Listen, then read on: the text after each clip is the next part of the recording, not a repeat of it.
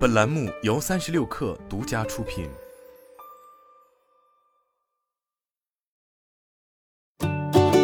本文来自三十六氪，作者周新宇。进入元宇宙的门票可能更贵了。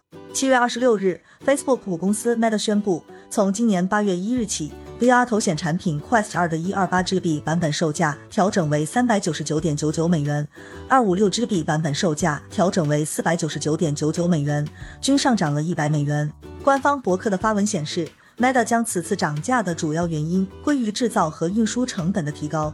除了头显本身，Meta 还计划提高 Quest 二相关配件和翻新机的价格。作为 Meta 元宇宙战略的核心部门，Reality Labs 推出的产品包括 Quest 系列在内的可穿戴设备和智能电子应用。去年八月二十四日，一百二十八 GB 版本的 Quest 二头显正式发售，官方价为两百九十九美元。由于相比六四 GB 版本并未提价，Quest 二也被消费者称作头显界的性价比之王。高性价比也给 Reality Labs 带来可观的销量。Counterpoint 的研究显示。二零二一年，Quest 二的出货量超过一千万台，超过了索尼和 HTC 的同类产品。根据市场分析公司 IDC 的估算，二零二一年 Quest 二在 VR 赛道的市占率达到了百分之七十八。但走打性价比路线的打法，不足以给 Meta 带来丰厚的利润。今年的 Q 一财报显示，Reality Labs 的营收仅二点一五亿美元，并出现了二十九点六亿美元的营业亏损。一名知情人士在科技媒体 The Verge 的访谈中提到，靠售卖 Quest 系列产品并不赚钱。